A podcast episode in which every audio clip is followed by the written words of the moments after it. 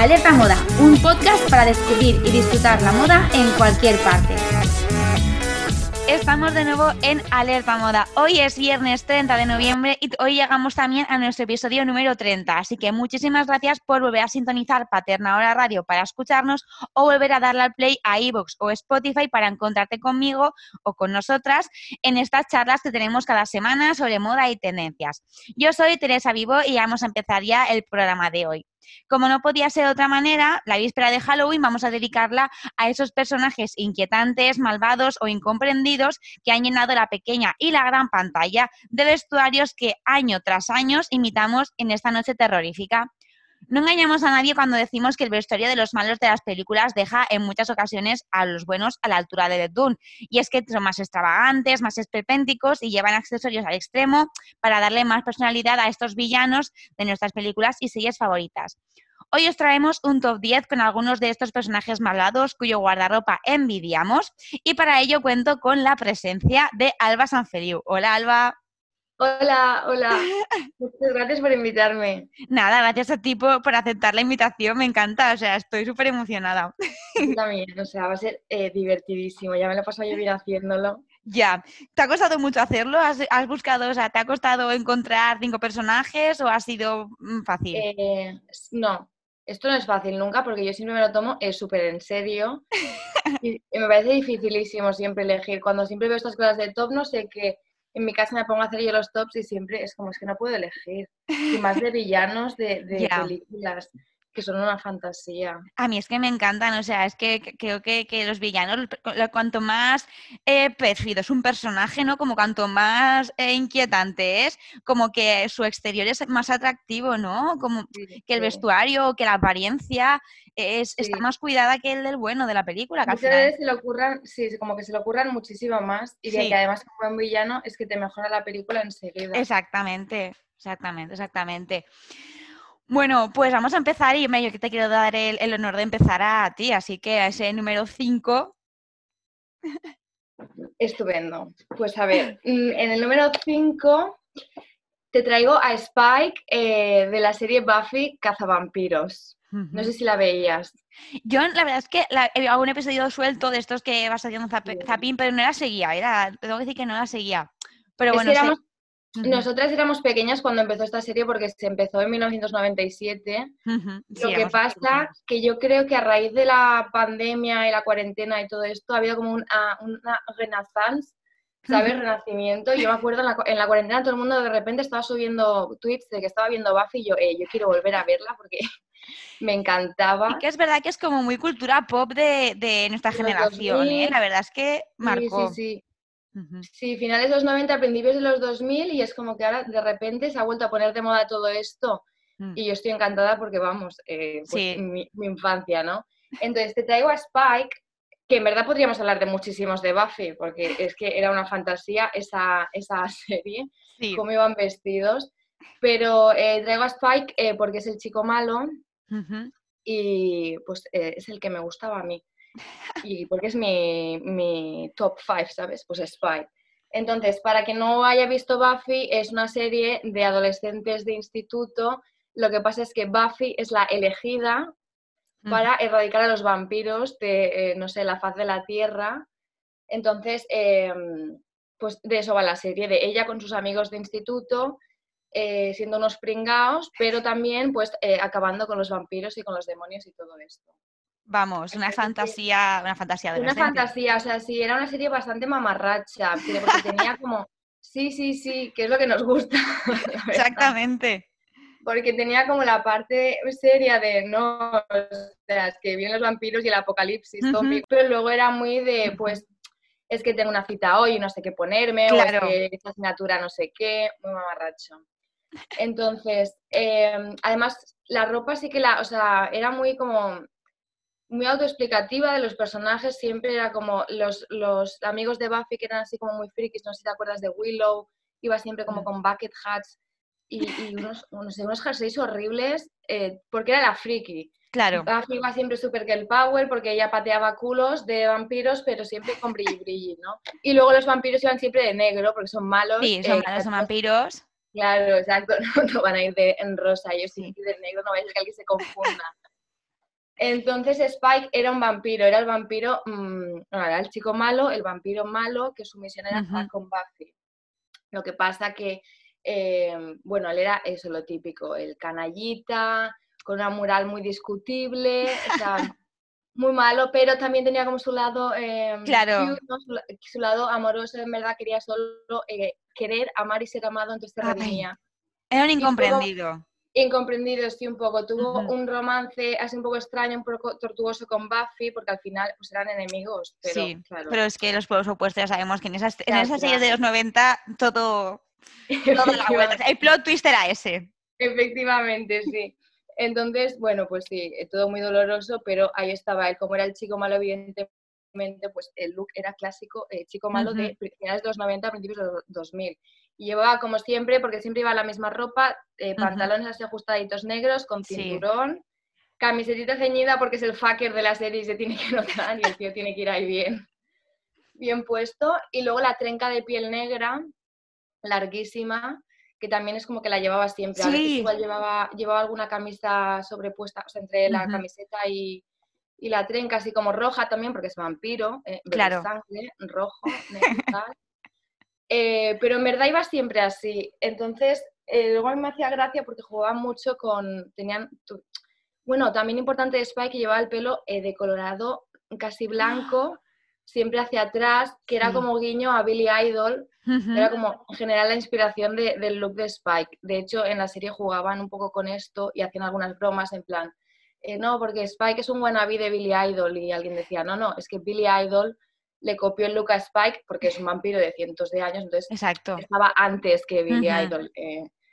Y sí, iba, iba un poco de este palo también. Em, siendo finales de los 90, principios de los 2000, que era la época también que estaba habiendo como renacimiento del punk otra vez, el, el punk pop, eh, todo este rollo, no sé, bueno, sí, Green, grupos como Green Day, sí. eh, 41, todo esto, ¿no? Que esto ya no se hace ahora en las series de ahora, cosa que a mí me da rabia porque esta estética me encanta, en plan, el chico malo era siempre como el que iba de rollo rockerito o, un poco punk, ¿sabes? En plan, con el cuero, el negro, los piercing, las Eran todos iguales. Sí, todos, o sea, todo, si tú ves una serie de los 2000, de los 90, el, el chico malo, eh, lo identificas por la vida, el rockerito. Ahora ya, no, ya no hay tanto, no sé si... A ver, lo peor ahora es que yo creo que la ropa es menos explicativa, pero en realidad los personajes siguen siendo igual de estándar, o sea, los caras igual como antes, es igual de fácil calarlos, pero simplemente que la ropa te, te, intentan poner un poquito más difícil, pero es lo mismo. Exacto. no hay mucho más una evolución. Yo por mí que vuelvan a lo de antes, o sea, yo también. malo, pues yo quiero piercings, cadenas, tachuelas y estas movidas. Sí, sí, sí. Pero bueno, sí, ese sería Spike y lo he puesto en el 5. Tampoco es que tuviera un estilazo que digas, no, tenía un super armario, pero tenía un look mm. muy reconocible, siempre vestía igual y es que a mí me encantaba y... Y al final marcó una época porque, claro, o sea, eh, a, veces las, los looks menos trabajados de las series son los que luego eran más fáciles de copiar y los que hemos, han ido adaptándose y los que la gente más ha copiado y más ha, más ha llevado a la calle. Entonces, claro, se convirtió en auténticos iconos de estilo. Es que es, como muy icónico de, las... Porque Buffy cambiaba más de modelitos, tenía muchos. Sí. Eh, Willow, etcétera, todos los personajes, ¿no? Pero Spike se quedó como... Es muy icónico porque es que siempre iba igual. Súper fácil también de hacerlo de disfraz de... De Halloween. De Halloween. Si te atreves a colorarte el pelo de rosa. O sea, de rosa, de blanco. de blanco. Es que ya con el pelo los volvemos loca, salva. Pues sí. Bueno, pues yo me voy eh, a la gran pantalla, ¿vale? Porque yo he cogido un personaje que es plagiadísimo Halloween tras Halloween, pero es que me parece muy icónico que es eh, la novia de Kill Bill, interpretada por la maravillosa Uma Thurman en esta película de Tarantino. A ver, el argumento de Kill Bill yo lo he resumido con una novia se despierta de un coma tras cinco años y decide vengarse de aquellos que quisieron acabar con ella, porque es que realmente la película va de eso. Y a partir de ahí, pues ya a, Uma Thurman le van pasando moviditas, se van contando con gente muy turbia y muy rara, pero, pero vamos, que el argumento es ese y dura dos en películas en resolverse es increíble. Y nada, sí que es verdad que Tarantino ha salido muchas veces en este podcast porque eh, los personajes de Tarantino siempre el vestuario como que lo trabaja mucho, busca que la estética esté muy cuidada y que tenga mucho estilo. Pero si hay un look de Tarantino que en Halloween mm, es que es obligado, es el mono de samurái amarillo que lleva Uma Thurman en Kill Bill, que es que es increíble, todo ajustadito, con esa estética así un poco también deportiva, con las franjas en las mangas y todo. Y eh, la inseparable katana, que es imprescindible, y luego las zapatillas Asics que esto es más difícil de plagiar porque en las originales que llevaba Uma Thurman estaba grabado el anagrama de Fuck You de que os den, pues también un poco para conocer mejor al personaje. Y a ver, yo el tema de los monos y Halloween y el terror y los personajes un poco así perturbados es un tema que se repite constantemente porque otros monos que estamos viendo infinidad de veces en los últimos Halloween son, por ejemplo, los de la Casa de Papel. En este caso, el pueblo de rojo porque es que es un disfraz súper socorrido y luego son estéticas que se quedan muy marcadas porque tú ves un mono amarillo y es que ya, o sea, sabes que es... Es la película, sí. Es, muy reconocible. Exacto. O sea, no es a lo mejor tan glamuroso como el vestido rojo de Pretty Woman, pero es que es igual de icónico. No, y además, bueno, tiene, tiene otras cualidades, ¿no? Que el vestido rojo de Pretty Woman, pues es te lleva a, no sé, tiene unos valores o unas, sí. un imaginario determinado, pero este es otro, ¿no? Eh, o sea, como que te transmite otra cosa, otro rollo de, de pues, girl power y, mm, a tope, ¿sabes? No sé si Exacto. estoy explicando. Sí, porque la... Sí, porque realmente Kill Bill es, como se ha convertido en una película como referente del feminismo, porque no solo tenemos al personaje de Uma Thurman, que es como la protagonista, sino todos los antagonistas, que la mayoría de ellos también son personajes femeninos, igual de luchadoras, igual de, o sea, con historias igual de atormentadas que ella, que también primero se convirtieron en iconos de estilo y de auténtico feminismo.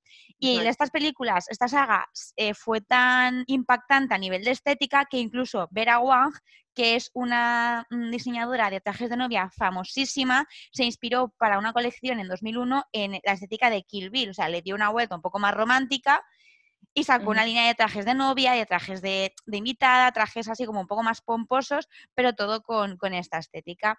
Entonces, no solo tenemos el look de, eh, de, la novia, sino también, por ejemplo, el del personaje de Lucy Liu, que era Orenishi, que llevaba un kimono de Kumiko Owaka, que también es súper icónico, un kimono blanco con toques en malva, muy tradicional, o sea, como un kimono muy, muy ceñido a lo que es la, estética eh, asiática, pero que a la vez también se quedó muy grabado, o si no, eh, a El Driver, que es como la antagonista más cañera de todas, que bueno, el disfraz de enfermera asesina mm, se ve plagiado todo Halloween tras Halloween. Exacto, te iba a decir otro mítico. Sí, sí, sí, pero a mí el que me flipa es eh, la gabardina esta beige, con, que es un poco can porque lleva todos los detalles como con dibujados a mano, con el parche en el ojo, los guantes en, en beige y el paraguas rojo.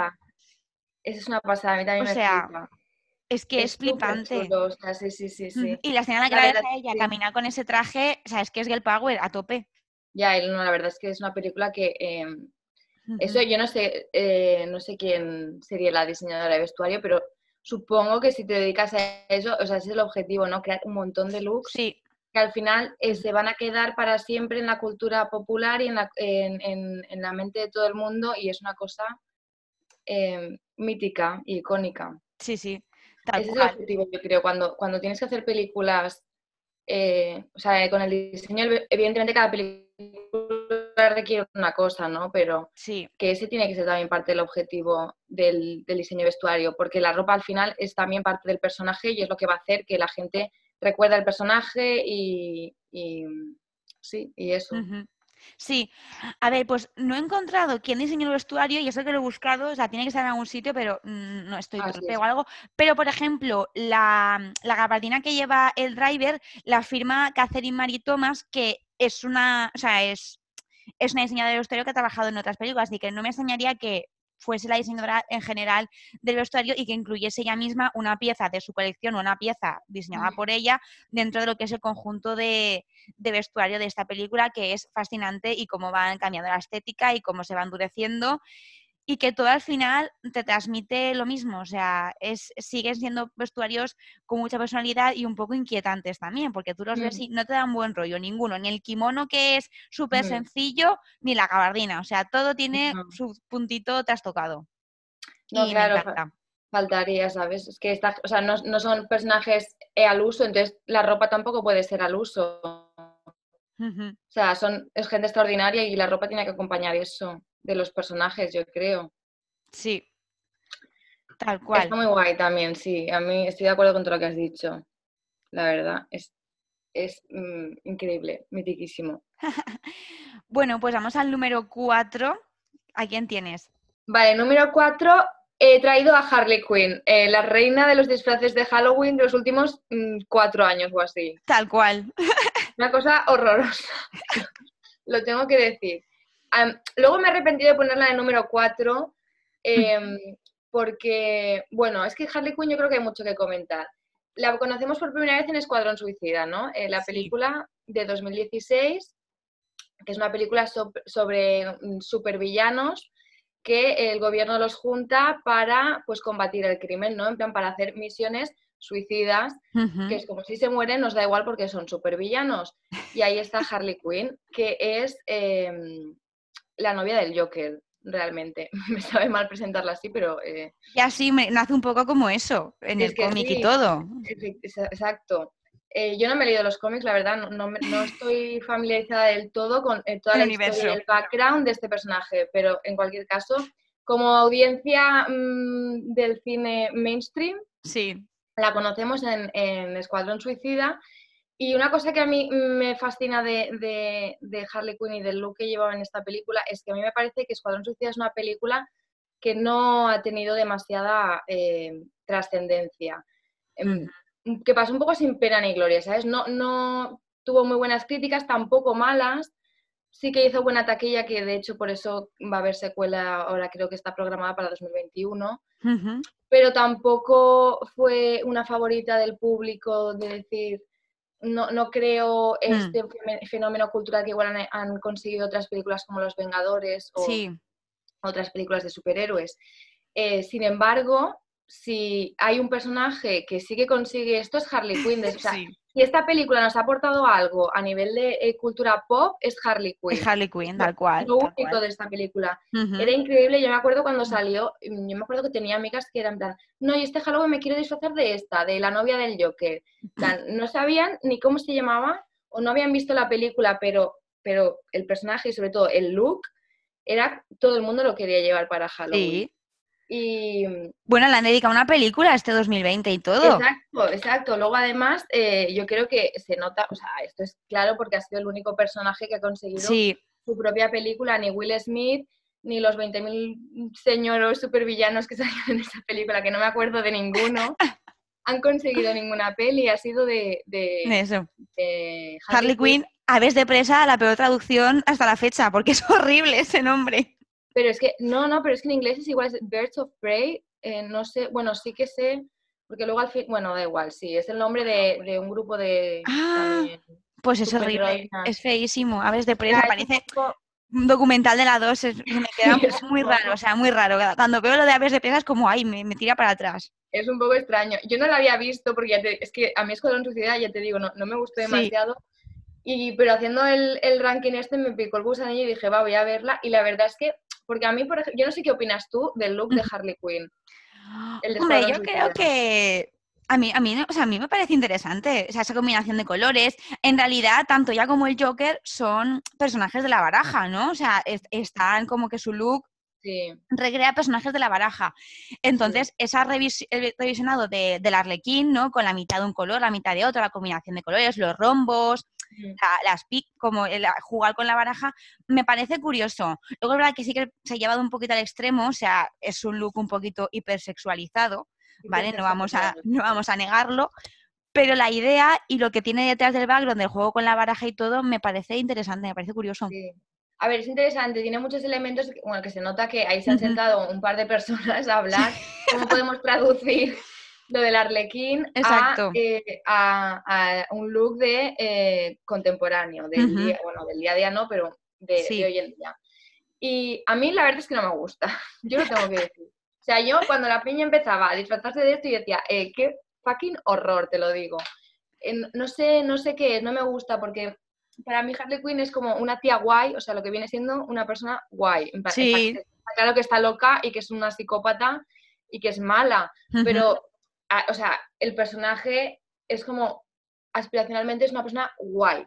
Sí. No me parece guay el look porque no le veo ningún sentido a llevar unas bragas con un cinturón. Yo lo siento, es que no. Yo entiendo que está loca, que es como, bueno, vale, está loca, entonces su, ropa también es un poco de... Uh ¿sabes? Cosas sí. muy caótico y muy tal. Pero es que no, no, veo lo, no veo lo de las bragas brillantes con el cinturón. Luego leí que te habían inspirado en, en Debbie Harry de Blondie que hay una foto de Debbie Harry que lleva o lleva un look muy parecido, que va como con una especie de culot bragas. Sí. Y lo lleva como con un cinturón de tachuelas y la camiseta. Que es como, vale, pero Blondie, yo qué sé, pues se lo puso ahí para hacerse la foto y ya está. Claro. No que por la calle con tus botas y braga pantalón a, no sé, matar malos. Es que... Yo lo que no entiendo de Harley Quinn es el, el, rollo beisbolero con el bate, las, las, dos, las dos coletas me chirrían muchísimo. Creo que de todo el look lo que más me chirría son las dos coletas. El estilo infantilizado para un personaje que es mucho más que infantil. O sea, es lo que dices, una psicópata, esa mujer está desequilibrada. ¿Por qué le poner dos coletas? ¿Qué, qué, qué pretendes? No sé, si es yo creo que va todo, a mí lo que me falla, supongo, yo creo que va en la línea de esto que decías, de que está muy sexualizada y es, es un o sea, es un look muy pensado para satisfacer al, em, al target de la película que se presumía que iban a ser pues eh, hombres o chicos jóvenes, mm, casi adolescentes también. Sí. Eh, porque no, no, sé, yo lo veo y no le veo ningún sentido. A mí no me parece, no me parece. Sin embargo, para, para Aves de Presa, a mí me parece que, que, han cambiado el target y que todo lo que es la estética y las compañías y todo, y incluso la portada de la película es Sexo en Nueva York en versión underground. Sí, en versión. En versión borderline. Versión crack, ¿eh? o sea, versión cocaína es la... pero, pero, pero es ese rollo, el, el, cómo están puestas, caminando... A mí me gusta muchísimo más, por eso luego me ha dado rabia poner a, Harley Quinn en el número 4, porque luego me vi la película a veces de presa y es otro, es otro rollo. Encima ella como que juega muchísimo más con la ropa, realmente en toda la película hacen una cosa que a mí me parece muy guay, que es como, lleva realmente la misma ropa, porque lleva un, crop, top así como rosa fucsia, no fucsia no, pero fosfi. Sí, muy... Y unos pantalones cortos casi toda la película. Y luego lo que hacen es van añadiendo y quitando elementos, ¿no? La chaqueta esta que lleva con flecos, como, como que es como, no sé, como de plásticos y de, y de cinta, precinto de este de precaución, y él lo lleva como si fueran flecos en las mangas, me parece una fantasía, pero luego cuando cambia escena, cambia, cambia, de repente pasa algo, pues se la quita y lleva una camiseta encima. O luego al final de la película como que se quita la camiseta y encima de los pantalones de crop top lleva el mono este amarillo dorado, que sigue manteniendo elementos del arlequín porque lleva como los diamantes y todo esto.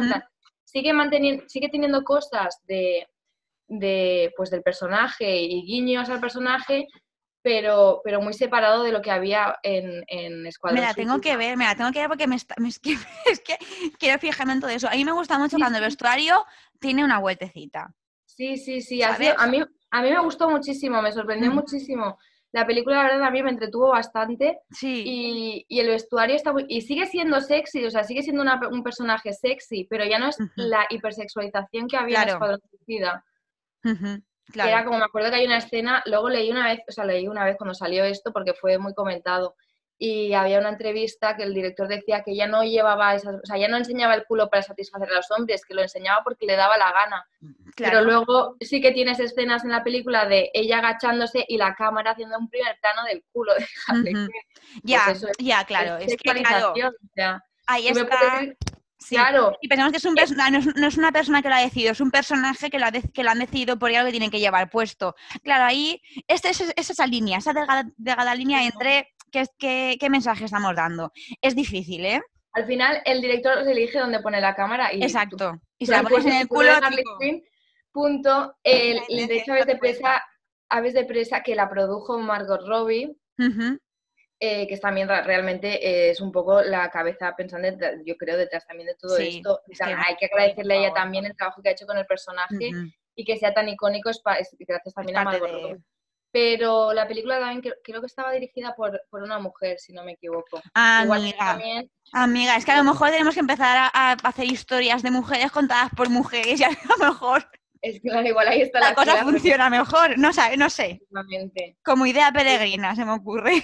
Sí, sí, sí. Sí, la dirigió una mujer que se llama Cacillán, no sé si ha hecho algo más. Eh, estoy leyéndola aquí, pero sí, vaya, que igual está ahí la clave, sí. Igual, igual, no sé, no, no queremos meternos tampoco en temas donde no... No, no voy a decir nada. Bueno, yo también voy a poner un personaje súper sexy y con una película también muy sexualizada, eh, con Frank Farrer de la película de, de, Rocky Horror Picture Show, ¿vale? Este personaje lo he puesto a ultimísima hora, no estaba en mi lista, yo tenía a otro personaje y yo tenía otro orden, pero es que ayer lo pensé y dije, no, no puede no estar. cambiarlo. Yo debo confesar, o sea, de Rocky Horror Picture Show la he empezado como 500 veces y 500 veces eh, que no la he acabado, ¿sabes? Es como, aún tiene que llegar el día que yo me siente a verla entera, por, no sé. La película es rara, ¿vale? Es una película que, bueno, salió en los años 70, al principio era una película súper denostada y poco a poco se ha ido valorando y se ha convertido en una película de culto, ¿vale? El argumento así, un poco de manera... Mm, es que es un argumento que no tiene argumento, pero bueno. la historia comienza cuando eh, Brad y Janet, que son dos recién casados, así como muy mojigatos, son sus coches, los, los deja tirados durante una tormenta malísima. Y mientras que iban ya su luna de miel. Entonces acuden a un pintoresco castillo, de estos que a los que acudirías tú normalmente para pedir ayuda, pues con telarañas, con una puerta que chirría, ¿vale? Y entonces ahí lo recibe Frank Anfarer, que es un científico trans, un poco excéntrico y un poco raro, que ha creado una criatura muy especial y maravillosa que logra satisfacer los deseos más profundos de cualquiera. A partir de la película es eh, una cosa súper irreverente, o sea, el argumento ya se confunde y realmente es como un show que se da a la provocación, a la extravagancia y solamente pretende entretener y que el público se disfrute y eh, ser un poco sinvergüenza, ¿no? Un poco estafalario y muy, muy, como muy escandaloso, muy cara dura. Y ya está. Eh, yo la película recomiendo verla porque todos los Halloweens, eh, aquí por ejemplo en, Valencia, todos los Halloweens, los actores de, bueno, los, alumnos de la Escuela de, Arte Musical hacen una representación pues en la Rambeta o este, este, año es en la Sala Off de Valencia y ¿Este proyectan la película, sí, sí, proyectan la película mientras que ellos la, la, van interpretando, ¿no? Y es una muy buena idea para ver la película porque el argumento es un poco así cogido con pinzas, entonces, bueno, el tener a, unos actores que van apoyando la película y tú además siempre debes tener elementos para verla, pues yo que sé, confeti para tirar en ese momento, o te mojan cuando llueve, o tienes que hacer el baile. Entonces todo es porque es un musical todo eso te va metiendo en lo que es el loco argumento de The Rocky Horror Picture Show. Como que te lo pone más fácil, ¿no? Sí, te lo pone más fácil. Yo la vi así la primera vez y tengo que decir que fue un espectáculo, que fue algo o sea, súper loco y la verdad es que es una experiencia, es muy divertido. Yo creo que tienes que estar en el, muy, o sea, muy concienciado para ver esta película. Es verdad que es un clásico y es, o sea, es como película obligatoria, pero, pero claro, sí, es un musical y es muy, bueno, ya lo has explicado tú. Sí. Es muy, eh, no, no cuando, te, das cuenta no te estás enterando de lo que está pasando. Claro, claro, es que son muchas cosas y es todo muy, no sé, es que todo está hecho como para el disfrute, para el placer, o sea, no, no es muy sesudo, pero a la vez solamente es ante un espectáculo visual donde no para de haber plumas, brillantes, cueros, tachuelas, que es la estética de, de The Rocky Horror Picture Show. Una estética que, que es muy, muy característica, ¿no? Que, nada entre el estilo punk y también un poco los años 20, con esas perlas, las ligas, un poco el burlesque, el cabaret. Es ese rollo, mucho corsé, mucha lencería, muy poca ropa en general, porque casi todo es, pues eso, piernas con eh, medias de rejilla, medias rotas, eh, cosas muy apretados, torsos desnudos y todo eso. Yo lo tengo muy asociado a, la cultura, bueno, esta película a la cultura drag. Exactamente, sí, exactamente. Eh, pero fíjate que Tim Curry, que es el actor que le dio vida a Frank Anfare, ¿vale? Cuando, bueno, mucha gente, bueno, este fue llevado después a, Broadway y muchos actores se han metido en la piel de Frank Anfare, entonces él, el consejo que dio a todos los actores que iban a dar vida a su personaje es que nunca pienses en Frankenfarrer como una drag queen, porque no lo es. Es solo lo que la gente lleva en Transilvania, supéralo. Porque es un extraterrestre, entonces no iba aquí. Y es verdad, es como que en realidad en la película no se hace nunca apología ni, ni de que son drag queens ni de que son trans, o sea, es, mm. es el, del disfrute de la carne por la carne, no, no hay nada que pensar ni si eres hombre, mujer o trans, o sea, es estar ahí y pasártelo bien. Entonces, bueno, el estilo es súper marcado, es muy descarado, muy excéntrico, muy loco y sobre todo muy provocativo. ¿Vale? Entonces, eh, ¿cuál es el look de Frankenfarer? Que es el que el icónico, pues bueno, es una, un corsé negro con lentejuelas anudado por la parte de delante. Además, es muy curioso porque, claro, él tiene, o sea, lo que es el, no tiene pecho, o sea, es, es, como, bueno, tiene pectorales y eso, entonces como que el corsé no le aprieta del todo. Y es, es, muy guay porque también es un toque como de, un toque quiche, un toque como que de, desfasado, de poco arreglado, de, informalidad. Eh, luego lleva pues como una braguita, un culot negro con unas medias agunzadas con ligueros de cuero, con esa estética así de burlesque y eh, de vez en cuando saca una chaqueta también de cuero con un montón de pins, de aplicaciones de tachuelas, de tachuelas, de todo. Y, bueno, la verdad es que eh, yo creo que es un disfraz que si vas a ver la película tienes, tienes que poner y también es como muy muy plagiable, porque unas medias de regía puedes encontrar en cualquier parte, eh, un pantaloncito negro corto también y arriba pues cualquier fantasía, o sea, si te quieres poner un, corsé o si no, pues una chaqueta de cuero con una camisa lencera o cualquier otra cosa. Y además me gusta porque la película invita a, a elegir la ropa que tú te quieres poner también sin pensar en si es de mujer o si es de hombre al final. O sea, es eh, vestirte de una manera divertida, vestirte de una manera provocativa y no tener muy en cuenta ni tus inquietudes, ni tus inclinaciones sexuales, ni tu género establecido. Pasárselo bien. Pasárselo bien, tal cual lo que más a lo mejor sale de lo que es menos transgresor a mí me parece que es el maquillaje, porque el maquillaje sí que es verdad que es muy de los 80, muy de los finales de los 70, principios de los 80, y es que lleva como unos ojos muy marcados, un degradé que cubre todo lo que es el párpado, desde un negro súper negro hasta ya un grisecito, con las cejas dibujadas en forma de V también súper, súper perfiladas y súper delineadas. Y luego lo que ya a mí me vuelve loca es los labios pintados de rojo con el perfilador en negro, que me parece que es, vamos, o sea, ya lo más de lo más. Eso, ya, eso sí que te saca un poco de, todo este movimiento y enderles, pero aún así es no sé, es muy divertido y creo que, que, todos tenemos que probar este estilo en alguna vez. En algún Halloween todos tenemos que volvernos locos y, a probar este tipo de estética porque de verdad es mola, mola verse así. Yo cuando fui a cuando fui a ver la representación fui disfrazada también pues eso, así un poco más sexy y todo el mundo iba así y la verdad es que era yo que sé súper natural. Sí, hay que poner pon fiesta extravaganza en tu vida, siempre es bien, siempre es necesario. exactamente. Yo nunca lo he hecho y ahora me estás picando, o sea, ahora tengo ganas de ver la película, no sé si la acabaré la vuelvo a ver. Yo creo que lo mejor para ver la película es eso, es irte a, un, a una sala, las entradas suelen ser súper baratas para este tipo de pases, ahora en Halloween hay varios, y te dan ahí tu paquetito con todos los elementos para que interactúes rollo 4D, y de verdad, o sea, es que además el ambiente es... Muy típico esto de, de, Porque yo me acuerdo en la película esta, la de... ¿Cómo era? La que hacía Emma Watson... La de las ventajas de ser un marginado. Sí y también hacían una representación de Rocky Horror Picture Show y también lo hacían igual, en plan como con la película de fondo y, ellos la interpretaban como se suelen, Sí, se suelen ver así, o sea, suele, suelen, es como la tradición eh, los pases de esa película suelen ser siempre así, ¿vale? Porque tampoco es una película que puedas, no te la puedes poner una tarde y verla y entenderla, porque es que no tiene un rollo, es una fiesta, exactamente. Sí, sí, ya entiendo. Y entonces va, va de ese palo, va de ese palo, está muy guay. Y nada, como curiosidad, ¿vale? Hemos dicho que la película fue eh, denostada muchísimos años y luego ha pasado a ser de culto, pero entre los mayores fans de la película está alguien cuyo estilo es eh, antagónico total, que es la princesa Diana, que me parece una fantasía. Ya, no lo habría hecho, es que esa señora... Eh, era, era, pero es que ella cada vez me cae mejor, o sea. Claro que sí, icónica. Bueno, ahora viene The Queen, la temporada es sobre Diana. Es verdad, en Sí, sí, sí. Pues esa era una persona que era amiga de Freddie Mercury, amiga de Elton John y fan de The Rocky Horror Picture Show. O sea, no le podemos pedir más a un personaje público, de verdad.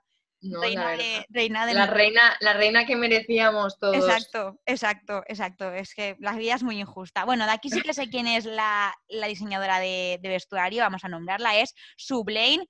Y bueno, hizo una maravilla y vamos, a la historia ha pasado esta señora. Por esta... Aparte, la película contaba con un presupuesto bastante grande y no gastaron ni la mitad de presupuesto. O sea, dijeron, no, es que con poco dinero nos apañamos. Y para adelante. Y fíjate. Queens, exacto, en plan, ya, es que a veces eh, lo más cutre, de cutre de better. Sí, exacto. Y ahí estamos. Vale, pues Ecuador, Alba, número 3. De acuerdo. Bueno, pues llegamos al número 3. He puesto a un señor con mayúsculas, eh, Gómez Adams, el patriarca de la familia Adams, eh, que es un personaje, para mí, que es un personaje, o sea, tiene muchísimo estilo este señor y mucho sentido de la moda, o sea, y de la estética. Sí, Una sí, estética mm, macabra, gótica, llámalo o como sí, llámalo como quieras, pero, pero realmente es un señor que yo creo que se nota que tiene, que tiene clase, que tiene elegancia, que tiene estilo.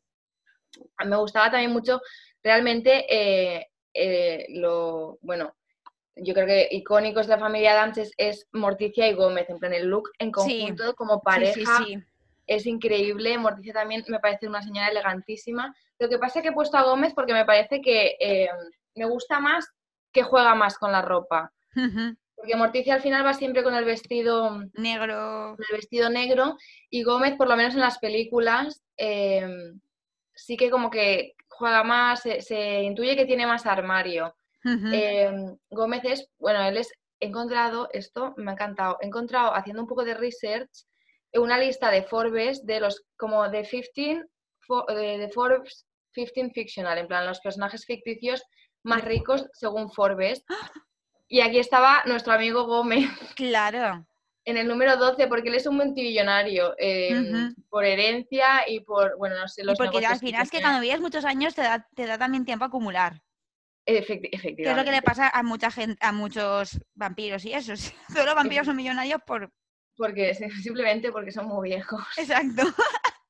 Pues... Es truco, chicos. Em, exacto. Sí, entonces yo creo que se nota en el estilo de él que, o sea, tiene como muchísimo gusto por el lujo, en las excentricidades, es parte de, de, la, las bueno, la parte de, de, la personalidad del personaje.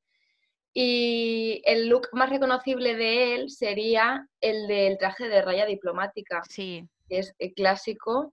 Es un, además, es un. Porque cuando empezó, empezó, empezó la familia Adams, que realmente eran dibujos en el, o sea, eran como, no cómic, pero unos dibujos en el New Yorker, eh, que se, publicaron eh, por primera vez en los años 30. Ostras. Entonces, en los años 30 también era, o sea, en esta época el traje de raya diplomática era muy popular eh, gracias a personajes, bueno, personajes tan dispares como Al Capone y el Duque de Windsor, ¿sabes?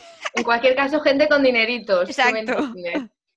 Entonces, eh, pues eh, me cuadra que le pusieran también el look a, hmm. Gómez Adams, que además em, también se supone que es un personaje que tiene ascendencia eh, de aristocracia inglesa y, castellana. Sí, sí. De Españita. O sea que em, sería un poco el, el, estilo de Gómez. Lleva siempre el traje o con pajarita con corbata, depende mm. también, las, en las series era más corbata, en la película va cambiando. Luego también, importantísimo, el bigote. El bigotillo, eso te iba a decir. El bigotillo fino de, de Gómez Adams y los puros. Que los puros, yo creo, bueno, sí, es que hay que ponerlo como complemento de moda, un sí. te complementa, te mata, pero te complementa. yo he visto por aquí que creo que, que, que hay otro personaje que también va a tener como complemento el... Sí, es terrible, es terrible decir esto, pero em, mira, es que los cigarrillos y los puros han sido complementos de la moda. Exacto. Em, sí, durante, eh, durante, mucho tiempo estuvo bien visto y fue un señal de estilo y oye, pues hay que decirlo. Ahora, pues ahora no. Ahora no, vemos ningún personaje puede fumar ya en pantalla, pero... Ya, la verdad es que eh, luego ves... La personalidad también un poco, ¿eh? Sí, sí, es que sí, al final es lo que comentamos antes, son elementos que mm. ayudan a construir el personaje. Sí. Y, sí. Sí, porque los malotes fumaban y ahora ya, claro, no ves a un malote fumando y dices, ya no está un malote porque no fuma.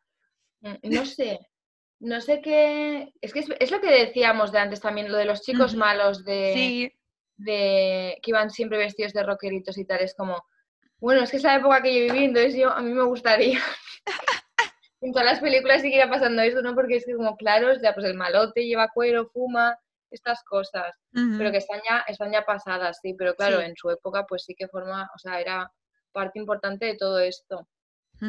Y luego sí, luego Gómez lleva en, en, las películas lleva muchísimos otros looks que realmente eh, no, me da la vida para comentar, pero siempre pues eh, hombre que vive en una casa eh, victoriana o gótica y va siempre como con sus batines, sus cosas, no sé. Es verdad, los batines, los, pijamas como de estos de, de, raso, brillantitos, también son muy... Exacto.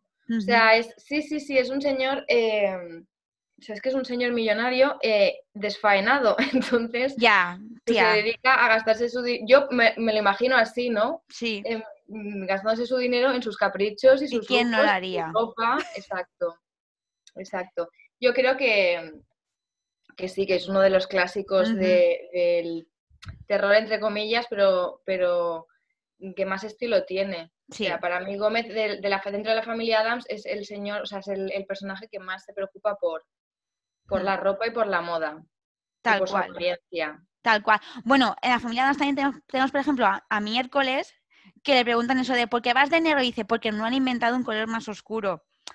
Que, también es una diferencia a la, moda, ¿no? Además, el negro es como el color, el color básico de, la moda que es... Sí, que nunca falla. No, no, sí, los, los Adams son, eh, realmente son, son unos eh, la moda. Sí, sí. Sí, totalmente. Y yo estaba viendo, estaba viendo la película y las uñas de Morticia larguísimas, ah, rojas, preciosas. Claro. Que ahora eso está... Eh, Rosalía Ju. Ju. Totalmente. Sí, o sea, realmente todos, o sea, incluso miércoles, la propia miércoles, el vestidito negro con las solapas de la camisa, o sea, es mítico.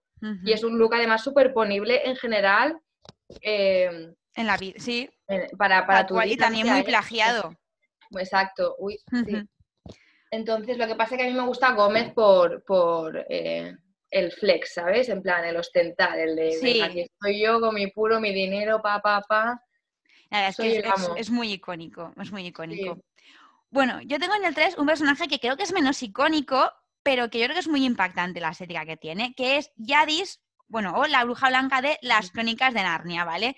Que en las películas que hemos tenido más o menos nosotros, que son las de Disney, pues la interpreta Tilda Swinton. Y bueno, es un personaje fantástico que está inspirado en la Reina de las Nieves, que es un personaje de la tradición popular nórdica. Eh, y bueno, Las Crónicas de Naya es un, primero fue un libro que lo escribió C.S. Lewis. Y es una hechicera muy poderosa que condena a Narnia a un largo invierno sin Navidad durante siglos, ¿vale? Muy triste. Entonces, bueno, Yadis no solamente es una bruja, sino que también es una reina, o sea, reina de las nieves, y también es una guerrera. Entonces la vemos con dos estilos muy marcados, que por una parte es los trajes de cuando ella está en su palacio de, hielo, y son trajes majestuosos, en blanco, con telas brocadas, con pieles, o luego cuando está en el campo de batalla, que es fea con, con piedras más metálicas, escudos, cascos, bueno, todo como más guerrero. Pero eh, yo creo que el estilo del personaje aquí sí que es verdad que lo hace la actriz, porque Tilda Swinton es una tiparraca, o sea, es que es, que es, un, es, es, descomunal esa señora, entonces, claro, ya le da muchísima personalidad y muchísima planta y muchísimo cuerpo al personaje de, de Yadis, y creo que ella le aporta gran parte de, la presencia a la, a la, bruja blanca, porque es que es impresionante. Totalmente, sí. Es icono de la moda también, Tilda Sí, sí, además tiene ese look andrógino que, bueno, la verdad es que en, la película no lo deja ver tanto, aunque sí que hay mucha diferencia entre el look de, reina y el look de guerrera, y sí que, pero bueno, mm, ella es sus rasgos, sus facciones, es que mm. es impresionante esa mujer. Yo recuerdo eh, cuando salió, porque yo, claro, evidentemente, mega fan de niña de esta película y tenía, tenía la película. Entonces yo, yo era muy friki y me veía siempre los, las, todo el contenido extra que ah. tenían los DVDs, yo me los veía. y recuerdo, recuerdo estar viendo em, que explicaban, la diseñadora de, vestuario de Narnia está explicando como todo el proceso de creación de los trajes de, la bruja.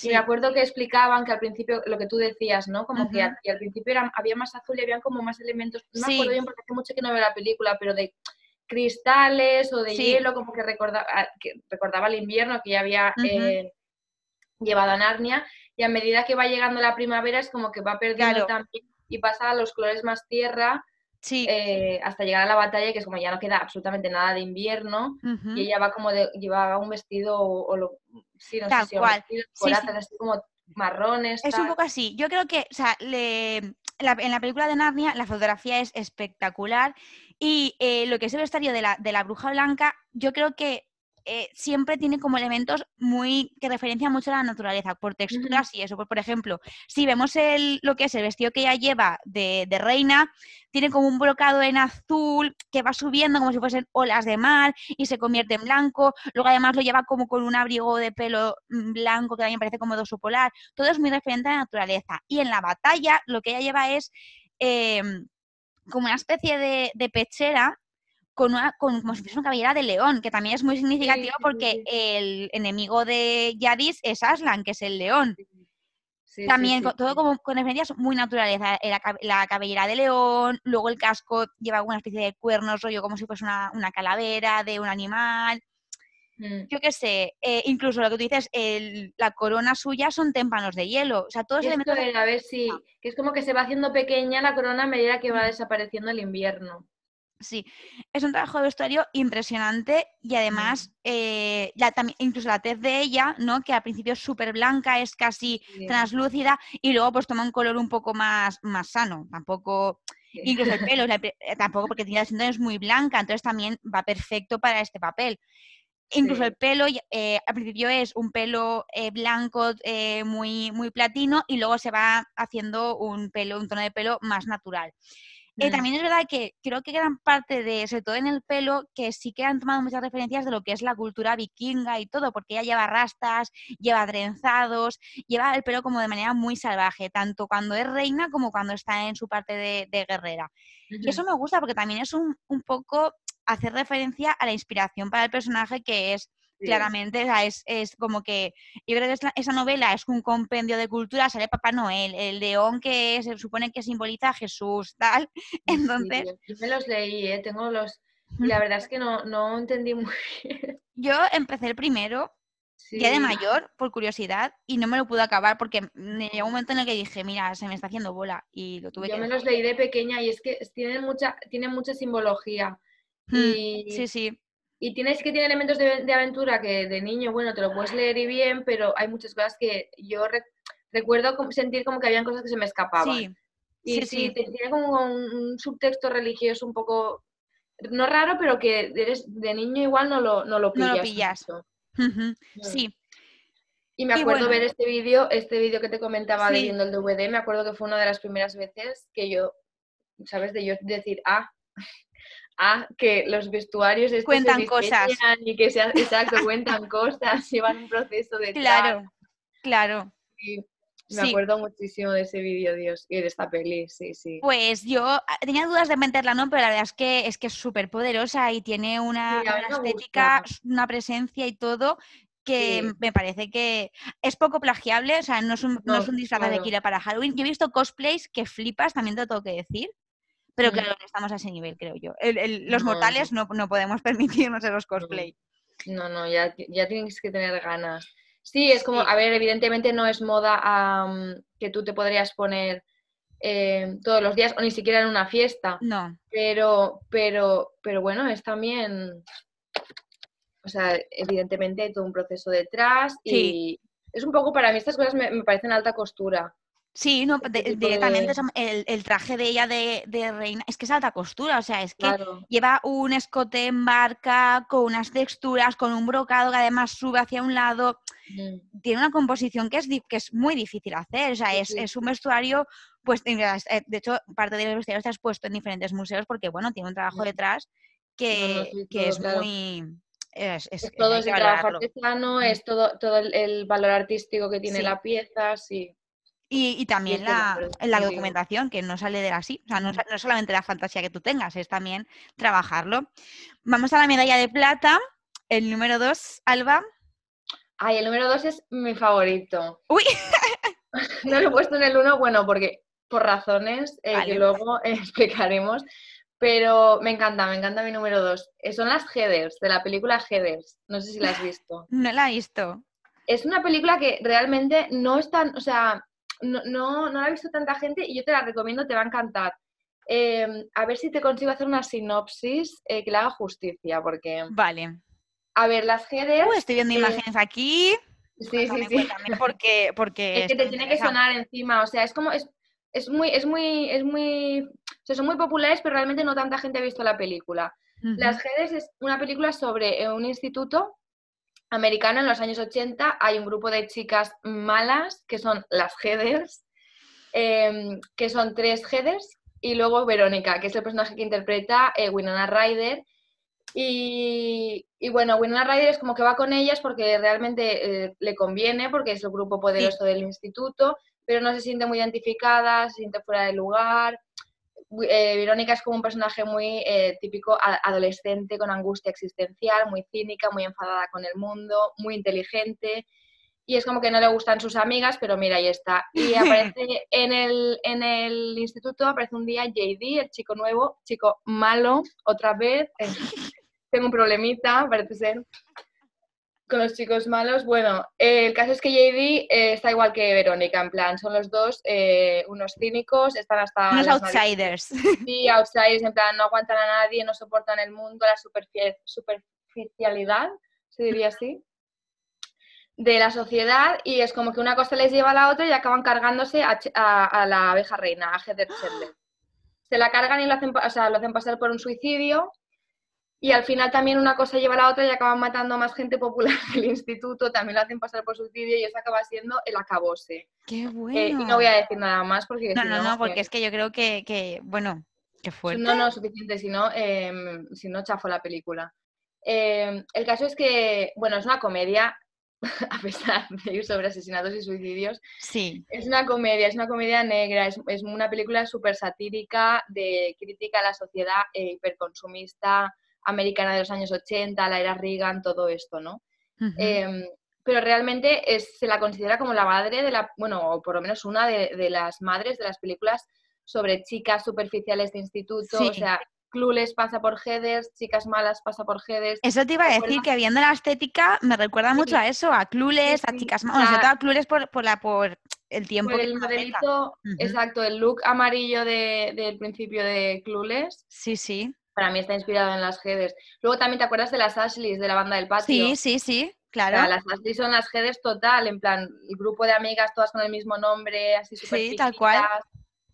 Pues eso. Y, y sí, la, ropa yo creo que también eh, me encanta por eso eh, universo Headers, ¿sabes? Como que consiguieron crear una especie de estilo propio para el grupo este de, de amigas que sería eh, una especie de mezcla entre el uniforme de colegio privado y luego también como elementos de, el look de mujer ejecutiva de los años 80. Sí.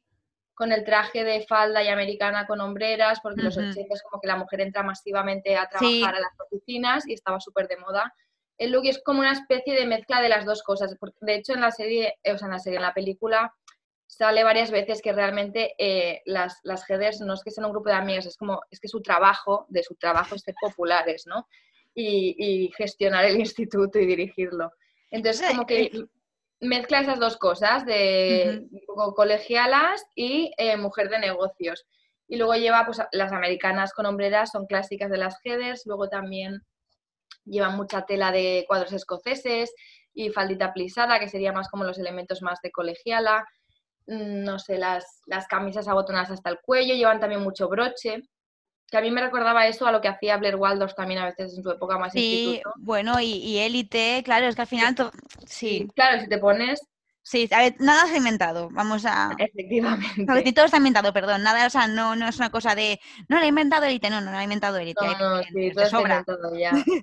Entonces ese sería como el look header eh, estándar, ¿no? Van jugando, no llevan siempre la misma ropa, van jugando un poco pues con estos elementos, así toda la película. Y luego una cosa que me gusta mucho también de esta peli es que eh, se nota la importancia que tiene la ropa porque es muy claro que le dan una función narrativa con el color, porque cada, cada personaje tiene un color, en plan, eh, Heather Chandler, que es la abeja reina, lleva el rojo. Heather Duke, que es como la segunda de a bordo, lleva el verde porque de la envidia, ¿sabes? En plan, a ella le gustaría ser la abeja reina, pero no. Heather McNamara, que es como la simpática, lleva el amarillo, pero también es como, el amarillo se asocia también un poco a cobardía, locura, inestabilidad, porque es como la, la un poco la, la, pelota, ¿no? La que va ahí como cagallo persequia, que hace lo que los demás hacen, pues ella detrás, no tiene mucha personalidad. Y luego Winona Ryder eh, se lleva como más azul, porque es, el azul se asocia más a la depresión, ¿no? En plan, en inglés, ¿no? De hecho, en film de blue, claro. Blue es estar de bajona total. Sí, sí. Pues esa es, es eh, Winona o JD, que es el realmente el novio, este psicópata que ya se echa. Ay, ¿y qué fantasía de película me estás trayendo a mi vida? Eh, te va a encantar, Teresa, ya verás, de verdad, te va a encantar. Creo que la tenía apuntada porque he visto que en España se llama Escuela de Jóvenes Asesinos. Es que sí, sí, horrible. Aquí se llamó así. Escuela de Entonces creo que la tenía apuntada, pero no sabía muy bien y es que me está encantando. ¿Y, las, y ellas son lo más? Son lo más. Te va a encantar, bueno. es, lo más, de verdad. Y luego eso, pues sí, es como que la, la, historia también se va desarrollando a través de la ropa, ¿no? Cuando, cuando Heather Chandler, eh, se, bueno, se muere, no, la matan, y Heather Duke pasa a ser la abeja reina, es como que se le permite llevar el rojo y empieza a llevar el rojo. O cuando Heather McNamara se intenta suicidar, ella siempre va de amarillo, menos en esa escena, que va de negro. O también, no sé, eh, Verónica cuando se junta más con Jedi lleva más grises y más negros por esto. Que es como, no es muy sutil, pero sí que a través de la ropa y del color de la ropa se va contando la historia también y es como, eh, claramente deja entrever pues que hay un, hay, o sea, se le está dando mucha importancia al vestuario y es que realmente es parte también de, la, película y de, de o sea, lo que la ha hecho icónica, el vestuario. Y está muy, muy conseguido, yo creo. Oye, me encanta, me encanta. Bueno, está apuntadísima. apuntadísima, sí, de verdad. es que eh, no es que esta tarde voy a cancelar planes para verme películas, porque de verdad tengo esta, la de eh, Aves de presa, todas, que me bien. esto, es esto es una fantasía. bueno, ahora es que es perfecto, a las 12 tienes que estar en casa. Pues chico, mira cuántas películas te puedes ver en casa. Cenas a las 7 de la tarde en McDonald's o donde tú quieras. que y ya va a las 8 a las 9 para casa. A las 8 para casa, te pones tu mantita, el chocolate y a ver películas. Ya está. Totalmente. Bueno, yo, mi número 2 también tengo una, bueno, tengo una líder de también un grupito así de, de bullies escolares, de estas chicas malas de película adolescente de instituto, ¿vale? Que son, bueno, es eh, Prudence Knight, que es la líder de eh, las semanas extrañas de las escalofriantes aventuras de Sabrina. No sé si has visto la serie de Netflix, esta adaptación. Sí, no he visto todas las temporadas, pero las dos primeras creo que las vi y sí, Prudence, Efectivamente. una, queen. Bueno, seguramente esto le haya pasado a la mitad de la población porque es verdad que las dos primeras se ven súper bien, a partir de la tercera la cosa decae y ya está canceladísima, ¿vale? oh, qué pena, sí. Sí, sí, sí, sí. Porque, bueno, es, bueno es, esta adaptación oscura, un poco más tétrica, más satánica de Salían cosas de bruja eh, que la ha producido Netflix. Y Prudence es, yo creo que de los personajes que hay, uno de los más interesantes y con más profundidad de la serie. Hay muchos, algunos tienen historias muy interesantes, pero también tienen algunas historias como muy empalagosas, muy embafantes. Ella es bastante, bastante transparente en ese sentido de que, bueno, pues está atormentada por X cosas y la verdad es que es tan ágil su personalidad y su historia que te, te, atrapa por eso, porque los demás se embafan, se quedan ahí anquilosados en su depresión y en sus fantasmas internos. que chico. Es verdad, sí, es verdad que es como de las personas, o sea, es de los personajes que más arco tienen. Sí, sí, sí, sí. Sí, entonces, y, se permite cambiar, no, no está atrapada, no sé, a mí me gusta muchísimo. Y bueno, el mundo que han inventado para estas grandes aventuras de está muy basado, muy arraigado en los años 80, como en otras series de Netflix como Sex Education, ¿no? Que la estética es eso, es muy ochentera. Entonces, bueno, podemos ver una diferencia entre el mundo más terrenal, bueno, más terrenal, el mundo terrenal, que son las típicas, pues bueno, cazadoras de béisbol, y luego el mundo del inframundo, que tiene un carácter un poco más victoriano, ¿no? Y sobre todo también eh, muy sensual. O sea, el inframundo ahí también hay, vamos, que todos con todos y libertad, ¿vale? Entonces Prudence como que encarna todas estas sensaciones y todas estas vivencias del inframundo porque es súper sensual. O sea, es que ella es muy explosiva, es una mujer alta, morena, con ese look, de ese pelo que tiene, que es como rapado muy cortito, eh, con las ondas al agua y con el, bueno, y totalmente decolorado en rubio platino, es que es o sea, guapísima.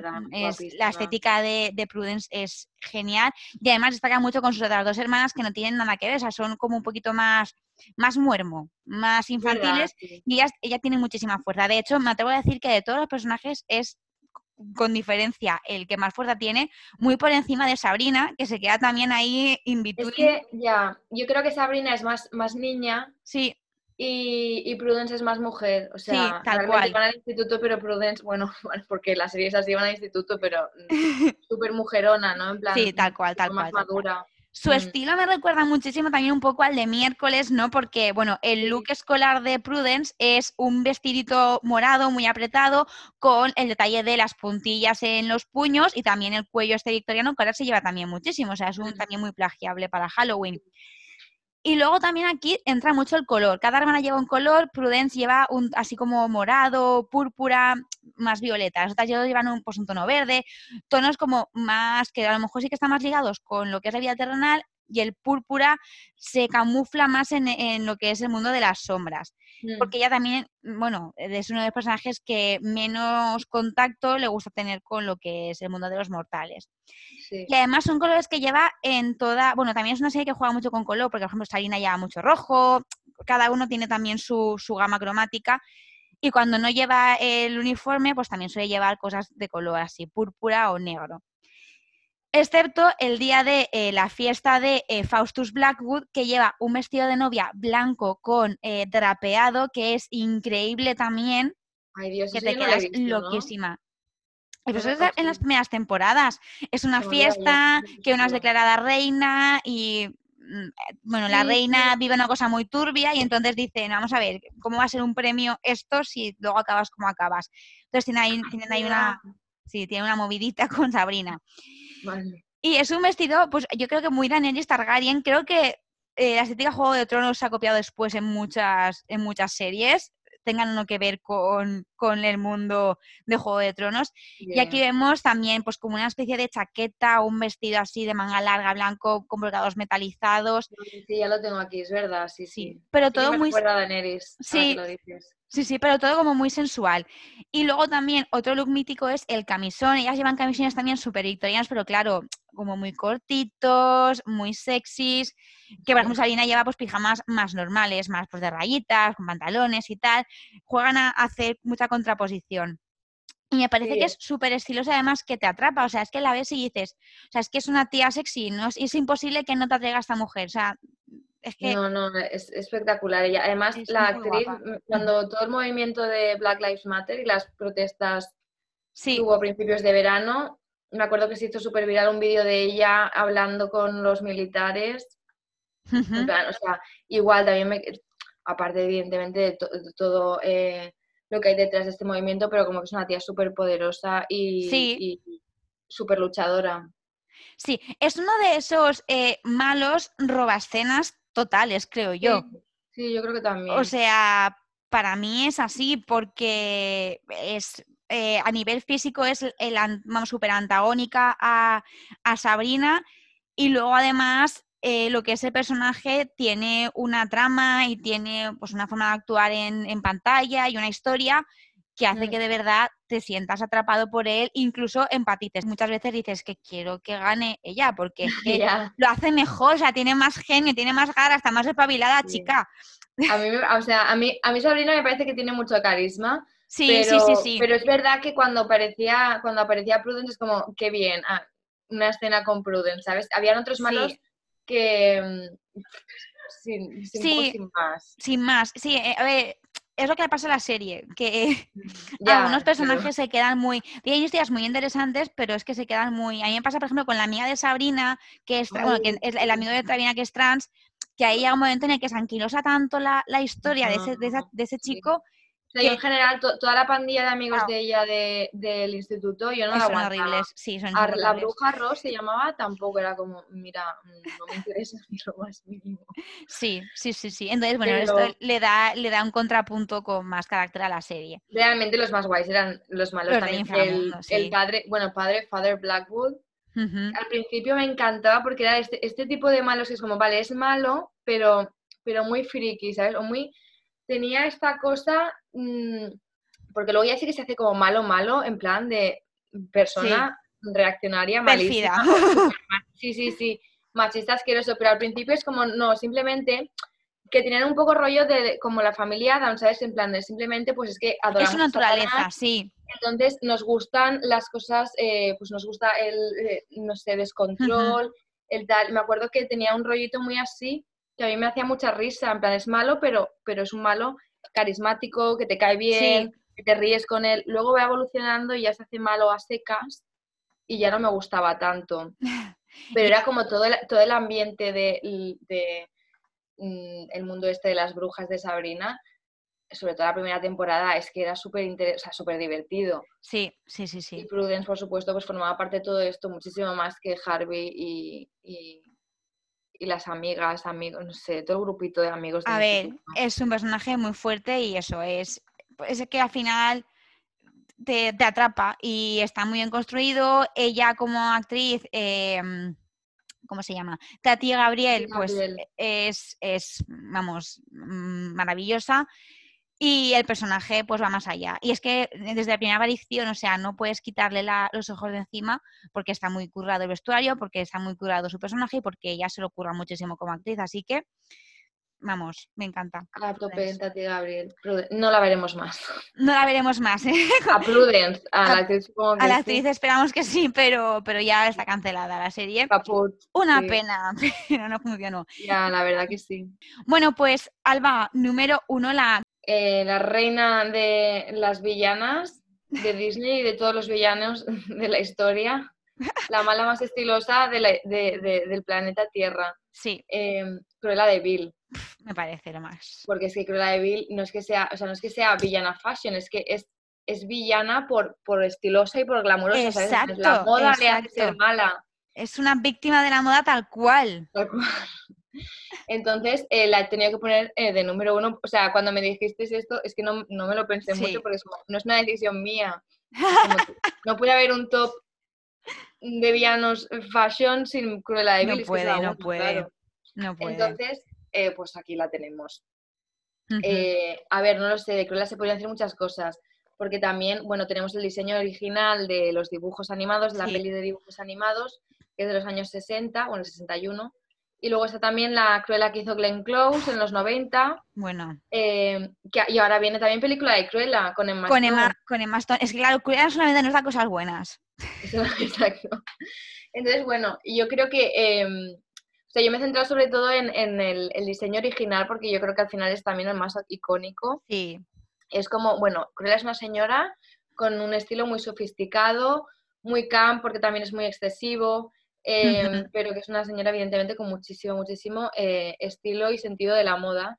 Y el look original es el vestidito negro, ¿no? Típico, el Little Black Dress, con el abrigo, eh, el abrigo, abrigo de piel blanco, eh, los guantes rojos, los tacones también dorsal rojos a juego, y luego, por supuesto, la boquilla para, para los cigarrillos. Ah, y el pelo bicolor, que se me olvidaba, lo más que es lo máximo. De todo, el pelo bicolor. Efectivamente, que ya es como todo el look. Sí, eh, es como si cogieses a Audrey Hepburn en desayuno con diamantes y dijese, este un poquito más de personalidad. Y ¡pum! aparece Cruella. Sí, sí, sí, sí, total. Es, increíble. Pero es que la de Glenn Close, el trabajo de vestuario de esa película con Glenn Close, con esos chaneles en blanco y negro, toda la estética en blanco y negro. Es, un personaje que, de hecho, es que en la película de, de Close, ella trabaja, es diseñadora de modas o trabaja... Sí, ella es como una magnate de la moda. Sí, Y trabaja de la moda. Es, o sea, en, el, en, el, Que esto es muy interesante porque yo no sabía, pero es un libro, 101 Dálmatas. Entonces, ah. en la película como que le quitan un poco de, de, de backstory a Cruella, en el libro que sí que se explica más. Y es como que ella es de la alta sociedad, pero incluso se casa con un señor que es con una clase por debajo de ella, pero porque eh, se dedica a las pieles y así ya tendrá más acceso a las pieles. Y es una mujer como muy emancipada, en plan está casada, pero en el libro como que la describen incluso mal, como que no se preocupa por las tareas del hogar, porque...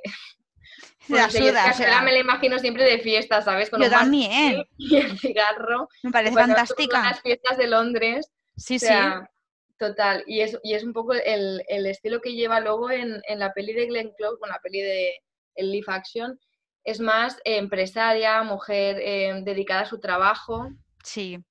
Eh, absorbida por su trabajo. De hecho, tiene una escena que le dice a Anita que, está, como decepcionada porque Anita se casa y que mira cuántas mujeres buenas hemos perdido por culpa del matrimonio. Que es un poco también... Feminista icon. Sí, exacto, feminista icon, pero un poco mal, ¿no? Porque, porque no sé... Eh, quiere matar perritos y tal, ¿sabes? Y claro, es que, a ver, porque son malas, tienen que ser malas por algo, pero luego, esto todas las mujeres malas también tienen luego un discurso que dices, jolín, claro, no porque es mala, Efectivamente, igual debes pensar, o sea, igual aquí alguien tiene alguna eh, agenda secreta porque todas las malas son feministas o qué, no sé. Exacto, no sé. Eh, bueno, pero... eso muy, Me digas eso muy en voz alta, porque ya, ya. no escucha nadie. Exacto. Yo de Cruella no, no, es mi decisión, es, eh, yo no hago los guiones. No, no, no. De Cruella tengo que decir que em, el estilismo que le han dado a Emma Stone no me convence para nada. No, a mí me gusta. A mí me hace, o sea, me hace, me hace gracia. Habría que verlo. Porque sí, habrá que ver todo lo que. Porque supongo que, eso es una misma imagen, que luego vestuario tendrá más, más intríngulis que lo que nos han enseñado. Pero la primera imagen de Agon es que no, no me. No. A mí me, hace gracia porque entiendo. Eh, claro, supongo que se basarán en la película de los 90 y es como la, la juventud de ella, de Cruella. Entonces, como que la han puesto en los años 70 y es como del el, el punk. O sea, sí, muy punk, muy punk. Joven punk. De hecho, lleva todo el, maquillaje que lleva. Sí, sí, sí, es súper excesivo.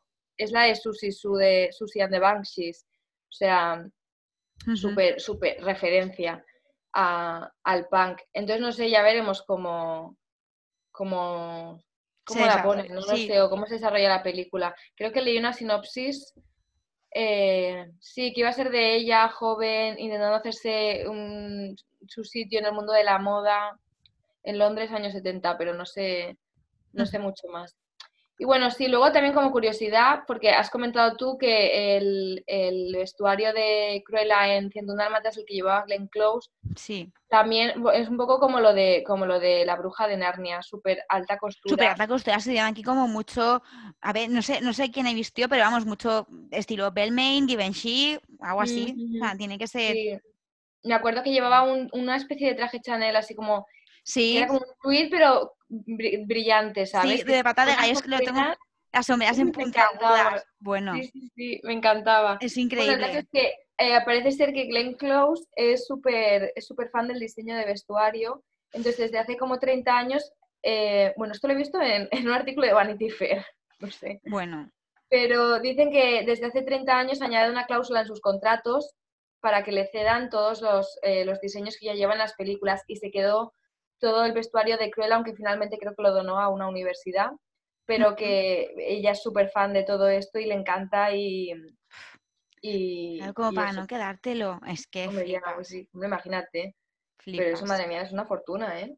Sí, sí, claro, evidentemente luego lo subastan para cosas benéficas, no sé qué, pero es que es increíble. Hay vestuarios que son auténticas obras de arte. Y fíjate que parece una película de Disney así como residual, ¿no? De los primeros live action que no nos hace mucho, mucho caso y tiene esa Cruella de Vil es maravillosa. No, no, sí, está. Es que claro, si haces un live action de, de Cruella de Vil, tienes que ir a por todas con la ropa. Sí, sí. y esto lo hicieron en esta película. con Maléfica, ¿vale? Que a mí se me ha escapado del, del, del todo, pero estuve a punto de ponerla. Como que la gente dice, no, es que Maléfica es estilosa y Cruella de Vil es como más vulgar. Y yo no veo a Cruella de Vil vulgar, yo veo un personaje... o sea, veo un personaje súper estructurado, o sea, súper estructurado, súper con, una, sensación del estilo, con mucha, con, además tiene, la moda es parte de su, de su personalidad y de su, de su historia. Entonces, ¿no? La Maléfica, o sea... es que a mí me gusta, y quiero decir, es verdad que Maléfica es como que es muy elegante. Tiene una cosa así que realmente, porque al final es como un demonio que tampoco, o sea, la ropa que lleva, no sé, pero tiene esta elegancia un poco innata. Pero Cruella es una mujer que eh, eh, se lo pasa bien con la, con la moda. Exacto, la disfruta. A mí, o sea, eso a mí eso es lo que me gusta, o sea, me gusta como espectadora ver eso, ¿no? Una persona que, eso que se pone, se quita, disfruta, y, no sé, experimenta. Tiene sentido de la moda. Efectivamente. Tiene conocimientos, en plan de que se nota, muchísimo más que yo, desde luego, pero como que se nota, ¿no? En plan, toda la cultura de la moda que, tiene. Está guay, sí. A mí Cruella me encanta. Ya veremos la peli. Yo, la veré porque me encanta. Yo tengo hype. Sí, a mí me encanta, yo tengo hype y tengo ganas de ver, porque Emma Stone también es súper estilosa, entonces tengo muchas ganas de ver cómo transforman ese personaje y cómo le dan ese toque punk y ese toque setentero. Vamos. Hay una, hay salido, o sea, el estilo oficial, que es el que hemos hablado, sí, sí que sale ella como con el maquillaje este de Susie Su. Pero luego se han filtrado algunas fotos y sale con el pelo rojo. Uh, o sea, vemos la transición a esa pasión por el blanco y negro. Ya, ya, ya. Eso no va, vestida como de rojo y luego lleva una especie de. No me, no me fijé. Es que el rojo era como complementario de Cruella. o sea, siempre estaba ahí el blanco y el negro, pero el rojo era con el que le daba, pues eso, también color muy laboroso. Sí, no sé, ya veremos, ya veremos.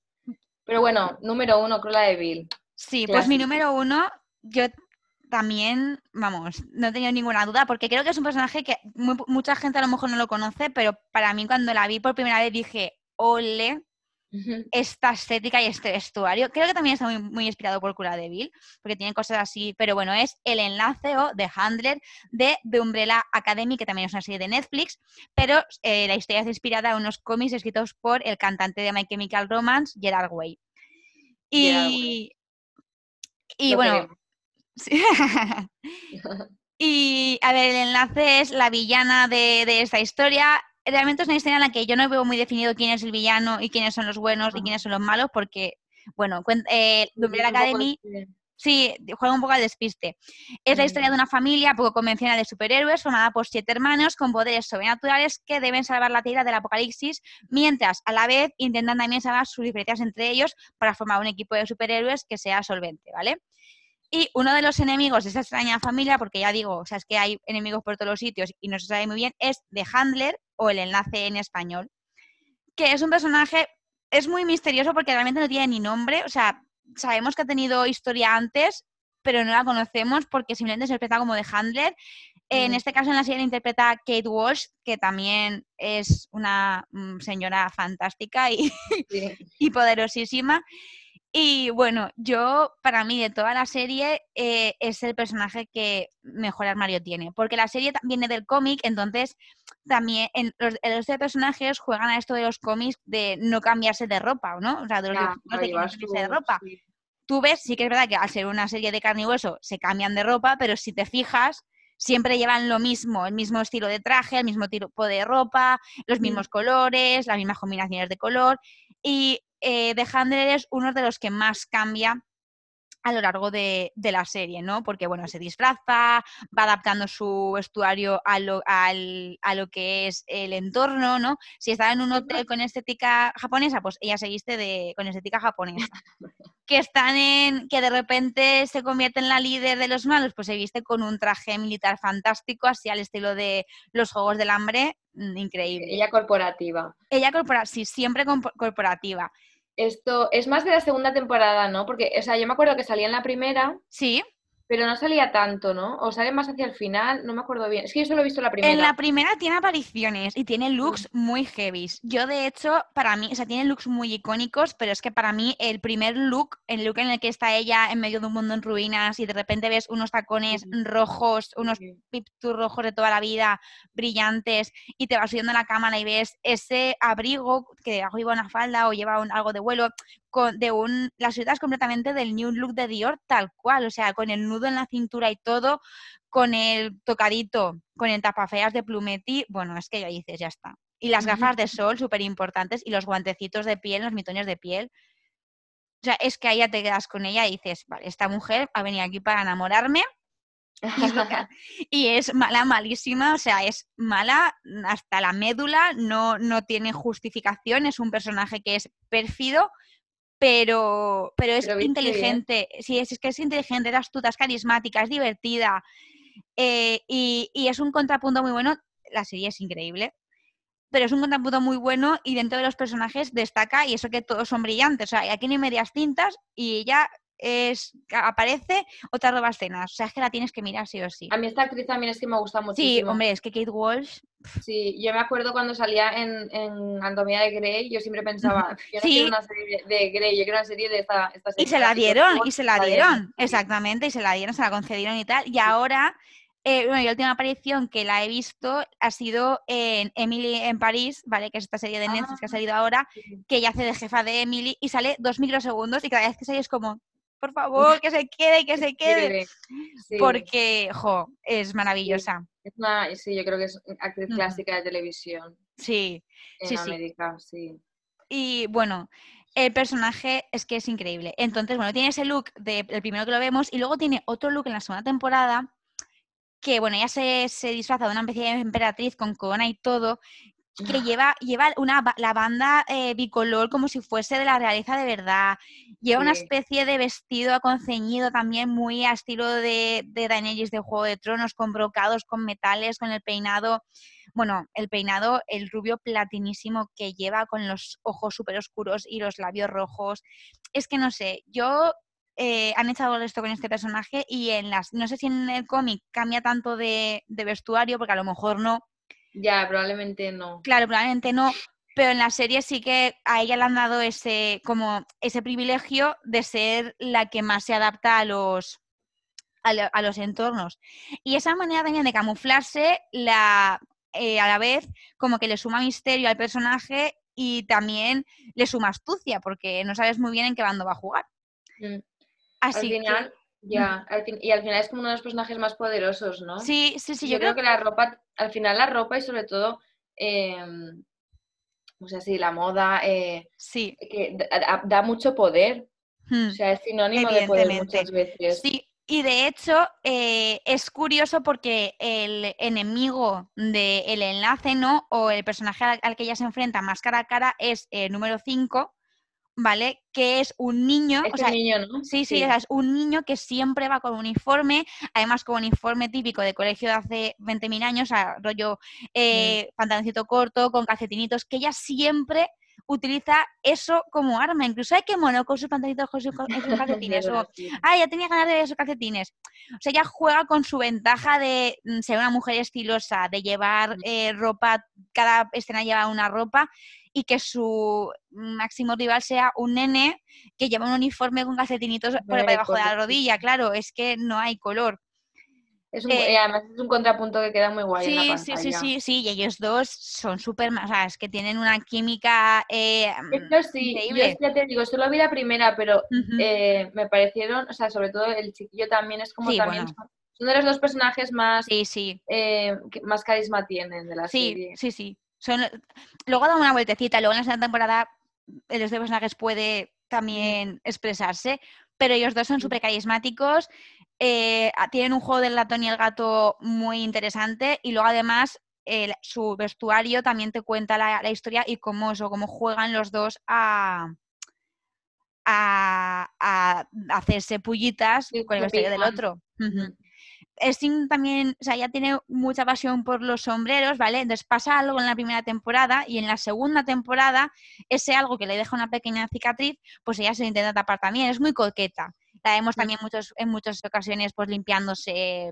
limpiándose la boca, limpiándose qué, acicalándose con el espejito, es coqueta. Y dentro de, bueno, cuando se sabe más de su organización, dentro de su propia organización también es como un elemento de discordante, ¿no? También todos llevan un vestuario X y ella es la que destaca.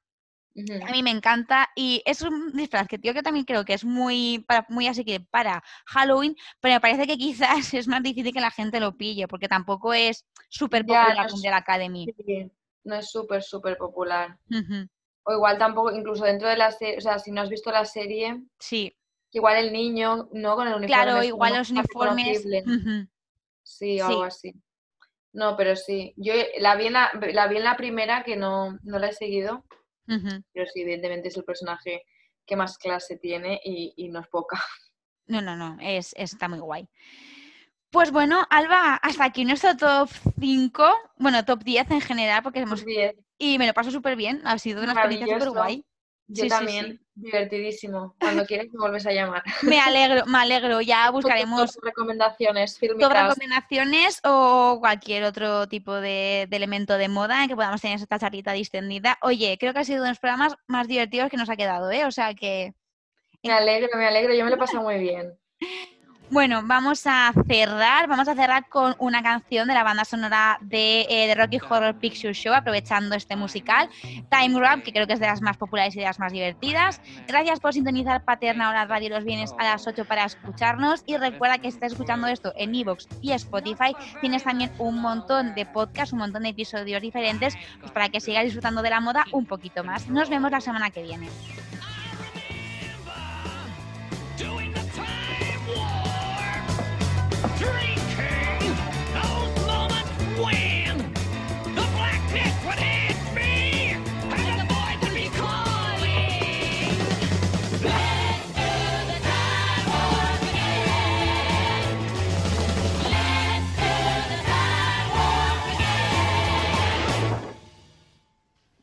It's just a jump to the left. With your hands on your hips.